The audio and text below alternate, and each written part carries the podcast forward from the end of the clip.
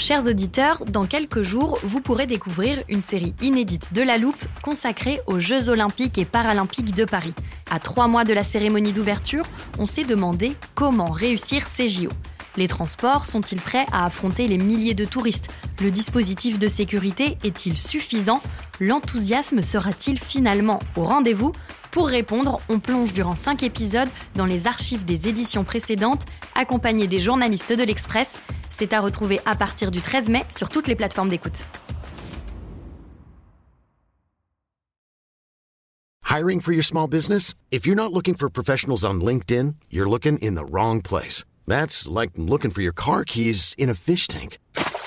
LinkedIn helps you hire professionals you can't find anywhere else, even those who aren't actively searching for a new job but might be open to the perfect role. In a given month, over 70% of LinkedIn users don't even visit other leading job sites. So start looking in the right place. With LinkedIn, you can hire professionals like a professional. Post your free job on linkedin.com slash people today.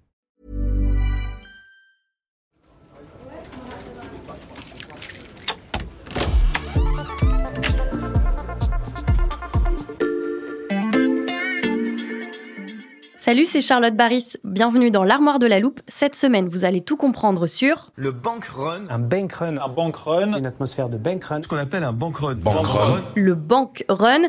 J'ai donc fait appel à une journaliste qui maîtrise l'anglais et la macroéconomie, Béatrice Mathieu, grand reporter à l'Express. Salut Béatrice. Salut Charlotte. Béatrice, comment on traduirait en français cette expression de bank run? Bon, en bon français, on dirait panique bancaire.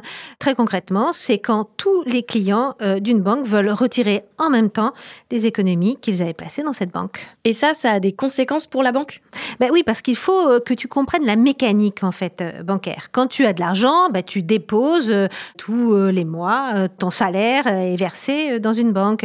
La banque, elle fait fructifier cet argent. Elle le garde pas en petites coupures dans Mhm. des coffres au sous-sol. Elle place une partie de tes dépôts hein, que tu fais ben, sur les marchés financiers. Elle achète des actions, elle achète de l'immobilier, elle achète des obligations. Et puis elle doit respecter des ratios de liquidité. Il y a une réglementation bancaire qui est extrêmement euh, stricte. Mais donc Béatrice, qu'est-ce qui peut causer ce bank run, cette panique bancaire? Alors pour t'expliquer, je vais te prendre l'exemple de la SVB, la Silicon Valley Bank, qui vient euh, de faire faillite. Mhm. Alors euh, pour t'expliquer ça, il faut refaire l'histoire de la SVB. Au cours des dernières années, tu sais, on a parlé beaucoup, beaucoup de taux d'intérêt zéro qui étaient pratiqués par les banques centrales, de l'argent facile, l'argent magique.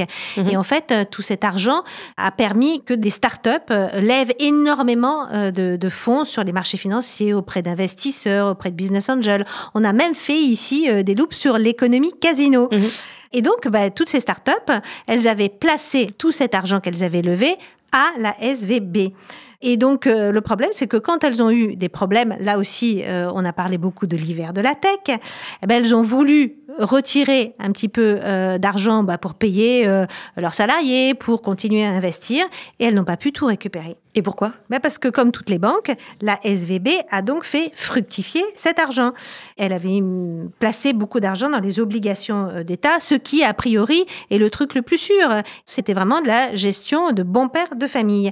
Le problème, c'est que la Réserve fédérale américaine, la Banque centrale américaine, a augmenté fortement ses taux d'intérêt l'année dernière en raison euh, de, de la résurgence de l'inflation. Mhm. Et tu as une règle un peu mathématique en finance, quand les taux d'intérêt augmentent, la valeur du titre diminue. Donc la valeur du portefeuille obligataire de la Silicon Valley Bank a baissé. Et quand toutes les startups en fait ont voulu retirer leur argent en même temps, eh bien euh, la banque n'avait plus de liquidité et n'a pas pu rendre tout l'argent au même moment et la banque a fait faillite. Mhm. Donc avec cet exemple, tu comprends bien le mécanisme de bank run, Mhm. mais le danger en cas de bank run, c'est surtout que ça se propage aux autres banques et la panique est très contagieuse. Et c'est justement ce qui s'était passé lors de la crise financière de 2008. C'est pour ça que le rapprochement est tentant.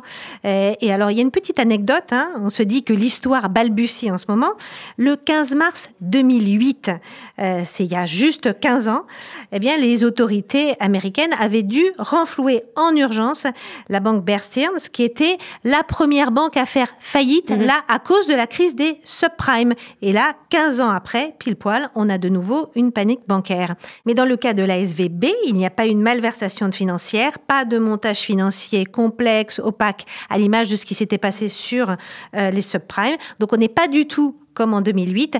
Donc il n'y a pas de risque de contagion à tout l'ensemble euh, du système bancaire euh, et pas de contagion en Europe pour deux raisons. D'abord parce que euh, la réglementation bancaire en Europe, elle est beaucoup plus dure que aux États-Unis mhm. et parce qu'on a peu de banques spécialisées, qu'on a un modèle notamment en France de banque universelle. Grâce à toi, on peut donc rassurer nos auditeurs, pas besoin de courir dans les banques pour aller retirer toutes leurs économies. Merci Béatrice. À bientôt. Voilà, je peux refermer l'armoire. Maintenant, vous êtes capable d'expliquer ce qu'est le bank run. Et si vous voulez en savoir plus, on vous a préparé une liste d'épisodes de La Loupe et d'articles de l'Express qui traitent du sujet. Les liens sont à retrouver dans le descriptif de ce podcast. Bon week-end, profitez-en pour rattraper les épisodes que vous auriez manqués. Je vous dis à lundi pour passer un nouveau sujet à La Loupe.